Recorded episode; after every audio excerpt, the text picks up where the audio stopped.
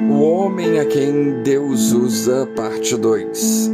E no ano 15 do império de Tibério César, sendo Pôncio Pilatos presidente da Judéia, e Herodes tetrarca da Galileia, e seu irmão Filipe tetrarca da Itureia e da província de Traconites, e Lesânias tetrarca de Abilene, sendo Anás e Caifás sumos sacerdotes, veio no deserto a palavra de Deus a João, filho de Zacarias, e percorreu toda a terra ao redor do Jordão, pregando o batismo de arrependimento para o perdão dos pecados, segundo o que está escrito no livro das palavras do profeta Isaías, que diz: Voz do que clama no deserto, preparai o caminho do Senhor, endireitai as suas veredas. Todo vale se encherá e se abaixará todo monte outeiro, e o que é tortuoso se endireitará, e os caminhos escabrosos se aplanarão, e toda a carne verá a salvação de Deus. Dizia, pois, João à multidão que saía para ser batizada por ele: Raça de víboras, quem vos ensinou a fugir da ira que está por vir?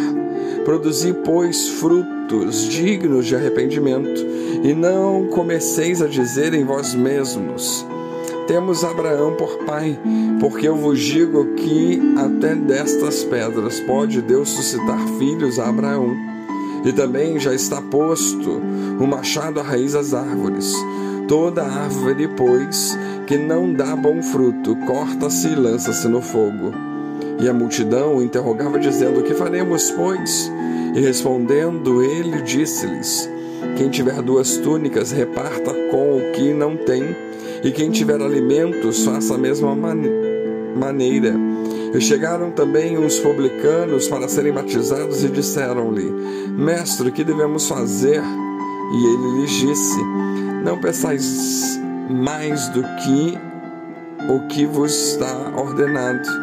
E os soldados interrogaram também, dizendo: E nós, o que faremos? E ele lhes disse: A ninguém trateis mal, nem defraudeis, e contentai-vos com o vosso soldo. Lucas 3, do 1 a 14. A maior necessidade do mundo é de homens e mulheres que sejam usados por Deus. Deus não unge métodos, Deus unge pessoas. Não precisamos de melhores métodos, mas de homens e mulheres de Deus melhores. No texto de Lucas 3, havia 400 anos que a nação de Israel estava sem ouvir a voz profética. Ele não veio da classe sacerdotal, não veio do palácio, mas veio da palavra do Senhor a João no deserto. Deus usa gente estranha em lugares estranhos. João Batista era fruto de profecia, resposta de oração, milagre do céu como Deus usou este homem? Deus usou este homem para aterrar os vales. Vale é uma depressão, um buraco. Há abismos na vida do povo: impureza, desânimo, comodismo, mundanismo.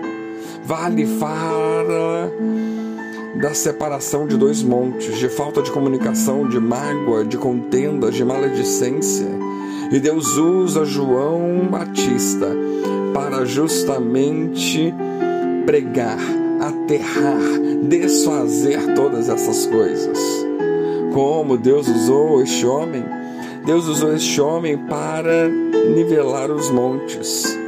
Quando falamos de montes, falamos de soberba. O orgulho são montanhas que impedem a passagem do Senhor. Onde a soberba, Deus não se manifesta. Nabucodonosor foi comer capim Herodes foi comido por vermes. Montes falam de incredulidade. A incredulidade afasta de Deus e de suas bênçãos. E por isso que João Batista é usado para nivelar, é usado para abater, para tirar a altivez dos corações. Como Deus usou este homem? Deus usou este homem para endireitar os caminhos tortos. Caminho torto fala de duplicidade, hipocrisia, desonestidade. Muitas pessoas são impedimentos para a manifestação de Cristo porque têm uma vida dupla. São uma coisa na igreja e outra em casa. E João Batista vem pregar sobre isso. Pregar sobre a importância da autenticidade, a importância de arrependimento. Como Deus usou este homem. Deus usou este homem para aplainar os caminhos escabrosos. Caminho escabroso fala de algo que está fora do lugar, algo fora de lugar da nossa vida, da nossa vida devocional, no nosso namoro, no casamento, na nossa vida financeira, com relação ao dízimo. João Batista é usado para falar e ressaltar tudo que está fora do lugar e dizer que Deus quer endireitar, que Deus quer tornar correto todas as coisas. Sim, o nosso Deus tem poder para mudar tudo e qualquer coisa. Como Deus usou este homem, Deus quer nos usar. Creiamos nisso. Que Deus nos abençoe.